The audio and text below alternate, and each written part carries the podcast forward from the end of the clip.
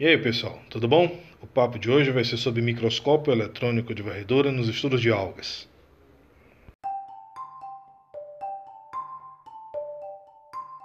O microscópio eletrônico é um equipamento com potencial de aumento muito superior ao óptico.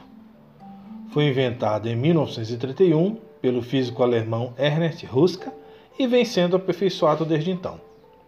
A microscopia eletrônica abrange um conjunto de técnicas que possibilitam desde a caracterização de átomos, que é o caso do microscópio eletrônico de tunelamento, ou conhecido pela sigla MEVT, o de visualização de estruturas subcelulares, também conhecido como microscópio eletrônico de transmissão, que é também conhecido pela sigla MET, onde o feixe de elétrons atravessa a célula e forma a imagem em uma tela fluorescente, dando detalhes de moléculas, organelas e estruturas intracelulares. E o de superfície, que é o microscópio eletrônico de varredura, ou conhecido pela sigla MEV, que produz imagens de alta resolução da superfície de uma amostra. Devido à maneira que as imagens são criadas, a microscopia eletrônica de varredura tem uma aparência tridimensional características e são úteis para avaliar a estrutura superficial da amostra.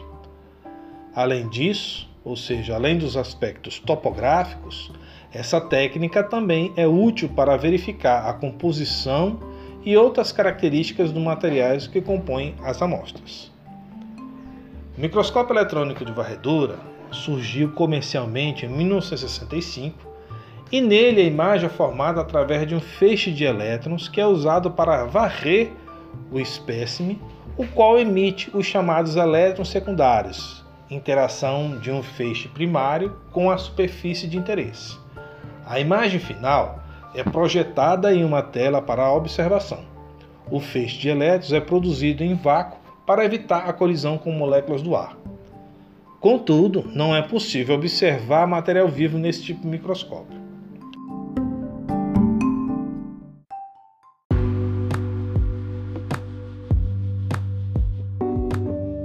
Basicamente, o procedimento para estudar uma amostra de alga segue a seguinte ordem: a fixação da amostra, a desidratação, secagem pelo método de ponto crítico e, por fim, a metalização usando ouro. O primeiro passo é a fixação da amostra a ser analisada. Esta deve ser fixada usando substâncias que evitem a perda de material celular e colapso da célula, podendo ser empregado desde solução de formalina, solução de FAA, solução de transor, glutaraldeído ou, se o bolso permitir, tetróxido de ósmo. O passo seguinte é a lavagem da amostra com água destilada para retirada do fixador e posteriormente o processo de desidratação, que na, na realidade são banhos em séries crescentes de álcool ou de acetona nos passos de 30, 50, 70, 80, 95% e 100% de concentração devem ser realizadas várias trocas para assegurar a remoção completa da água. Para algas unicelulares, o pulo do gato, ou seja, a dica de ouro antes do processo de desidratação, é o uso de uma cola conhecido como eripolilisina.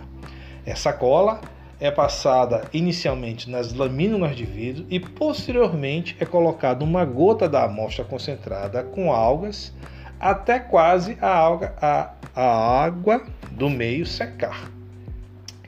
Uma vez é, quase seco, só então é iniciado o processo de desidratação. A secagem das amostras é finalizada no aparelho de ponto crítico usando gás carbônico, totalizando 15 substituições em um minuto. Após a secagem da amostra, essa deve ser fixada ao estube por meio de fita adesiva apropriada.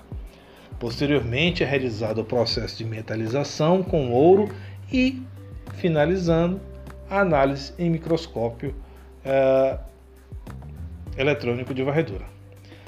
Um passo muito importante: devem ser evitados desgastes por atrito, contaminações por líquido e poeiras antes de colocar a amostra no microscópio eletrônico. Caso contrário, as imagens terão interferência e você não conseguirá focar corretamente as amostras.